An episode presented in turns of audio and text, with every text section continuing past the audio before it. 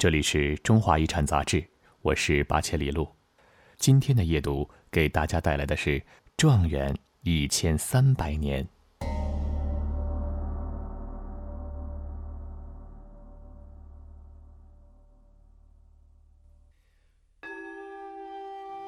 唐代宗宝应二年，李煜刚刚即位，他的王朝从安史之乱的战火里摆脱出来，奠基未久，白费待兴。有一天，李煜照例批阅奏书，礼部侍郎杨婉所上的折子引起了他的注意，内容矛头直指每年一次的科举考试。科举是隋朝开始的一种选官制度，通过考试比问选拔官员。唐代继承了前朝这项旧制，从高祖登基的武德元年。就开始了科举考试，并且诞生了孙福家这个中国历史上的第一状元。此后，考试制度一实行就是五十来年，连安史之乱期间都没有停止过。如今杨婉却明确要求废止科举考试，这无疑是一颗重磅炸弹。这位新皇帝立即召集大臣进行了一场大讨论。热火朝天的答辩很快分为主张科举和要求废止科举的两派。今晚所请实为正论。位高权重的给事中李希云、尚书左丞贾至、京兆尹兼御史大夫严武等人都站出来表示支持，严厉抨击科举是小人之道。紧接着，唐代宗又去征询翰林学士们的意见。这些科举制度的受益者的回答语气婉转，却观点鲜明。举进士久矣，废之恐失其业。就是说，科举坚决不能废除，这是他们的态度。营垒分明，观点对立，最高统治者面临两难选择，这是科举制度诞生以来受到的第一次严重挑战。面临着李唐王朝因为安史之乱而亟待重振的中兴大业，李煜必须对选拔人才的大事考虑得非常清楚，也要知道臣子们不惜在金殿上唇齿交锋的真正原因，才能最后定夺。我们先看看杨婉对科举的意见是什么。进士科起于隋大业中，事时由试策。高宗朝刘思立加进士杂文，明经填帖。进士者皆诵当代之学而不通经史，明经者淡记铁阔，又头叠字句，非古先哲王侧习代贤之道。杨婉这番慷慨陈词，主要的意思是说，当下实行的科举进士考试，从隋代考到现在。用了考杂文写作和用填空的方法考察经文这些办法，这样的考试让今天的学子们只知道死记硬背经文，而且还是自己报名自荐。古代的先贤之王怎么会用这样的方法取士呢？然后他强烈要求明经、进士及道举并停，不再进行明经、进士这些考试了，而恢复。古代察举孝廉的方法。李煜这位新皇帝虽然很年轻，但对历史并不无知。皇权的统治需要官吏去执行，但芸芸众生中谁是合适的人选呢？不同的时代采取了不同的方法。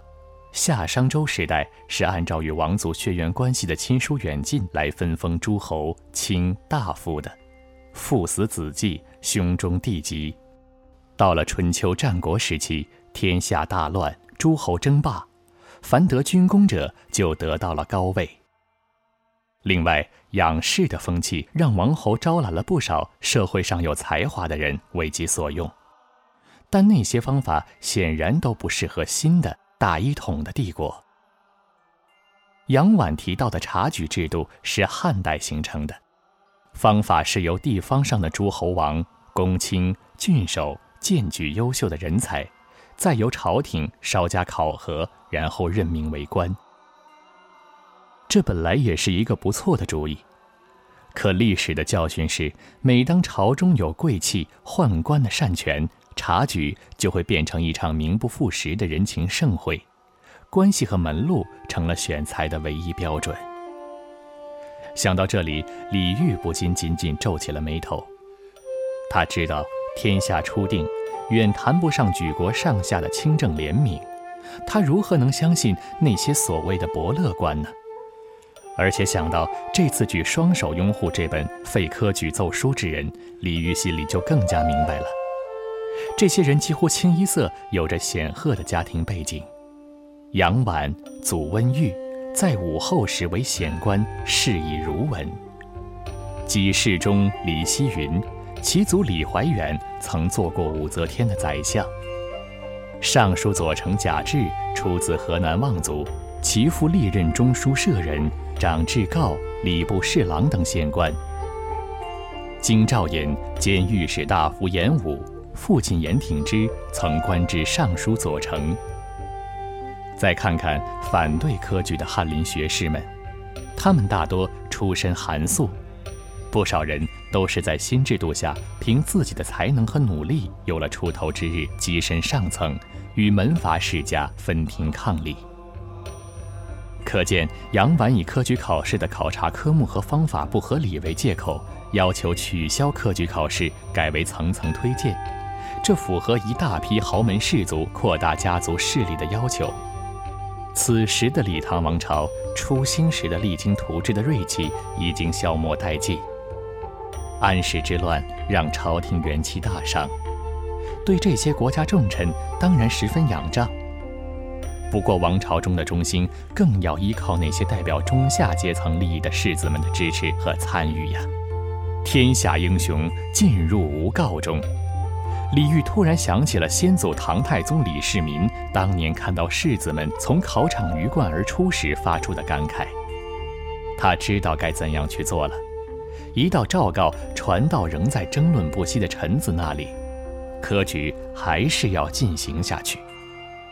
不过，记载这件事的《新唐书选举志》也记载，代宗最后也还是照顾了杨婉的要求，给推荐保送一定的名额。也算是对反对科举的贵族官僚阶层一定的让步了。在唐朝，这样的寒士庶族与高官贵戚的交锋还出现过两次，但都未能将科举废除。不仅如此，自科举设置以后就未曾中断，直到清末。各种原因不能说是因为皇帝更爱平民百姓的缘故。而是皇帝需要更得力的人才来维系他的政权统治，否则李世民怎么会看到考生的时候发出“天下英雄尽入吾告中”的感慨呢？所谓“告中”，原意是指弩的射程所及的范围，后比喻圈套陷阱。而此话若出自皇帝之口，当然就有人才归一之意了。在这样的情形下。通过考试选拔，相比之下，要比由官员举荐更有质量，国脉的传承也更加有保证。今天的夜读到这里就结束了，大家晚安。